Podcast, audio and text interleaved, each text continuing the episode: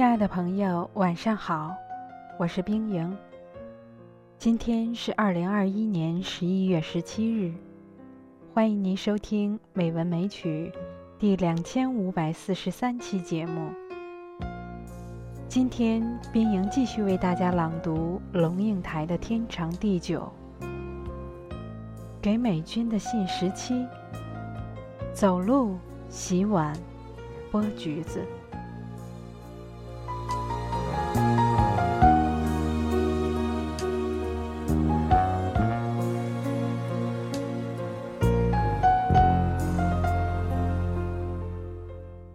湖滨。有一次，他问一个好朋友，他是国际知名的科学家：“你觉得你有和生命面对面吗？”科学家几乎没碰过任何人跟他提出这么文青的问题。他说：“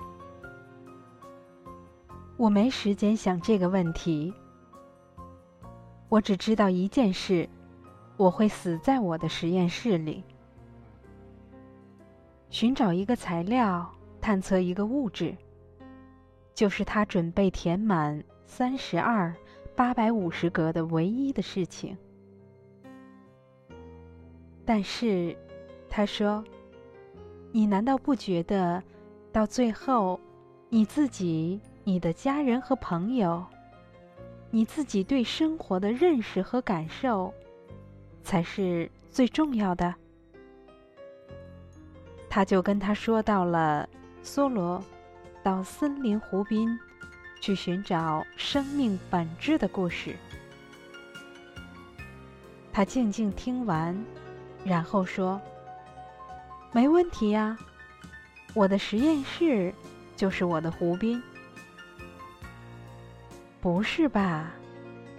他不放松，挑衅地说：“梭罗到湖滨是带着高度自觉去的，而你进实验室。”只是一头栽进去，被一个念头，譬如得诺贝尔奖，被一件事，譬如发现新物质，所占满，忙到没有时间去想任何其他事情。你的生命里根本没有湖边啊，小姐，科学家。把旋转椅转过来，正面看着你那固执的女儿说：“你读过一行禅师吗？”“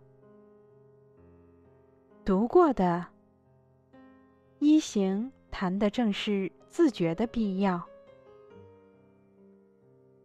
洗碗的时候知道自己在洗碗，剥橘子的时候知道自己在剥橘子。走路的时候，知道自己在走路。每一滴水在手指之间滴落，每一丝橘皮的香气刹那间溅出。每一次脚跟踩到泥土上，感觉到土地湿润和柔软，你都要全方位的去感知、关照。如果我说这种全方位的感知、关照，我在我的科学实验里都感受到了。他眼里含着笑意，慢慢的说：“那么你觉得我是不是和生命面对面了呢？行不行？”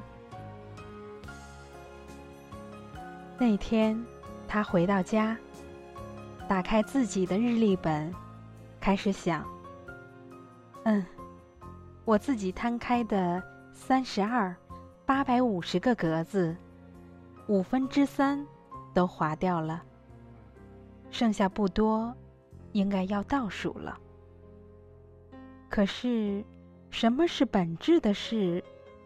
如果根本不去问这个问题，只是做，行不行？只是剥橘子、洗碗、走路。只是看着自己走路、洗碗、剥橘子，行不行？如果三万两千个格子里都是剥橘子、洗碗、走路，剥橘子、洗碗、走路，美君，你说行不行？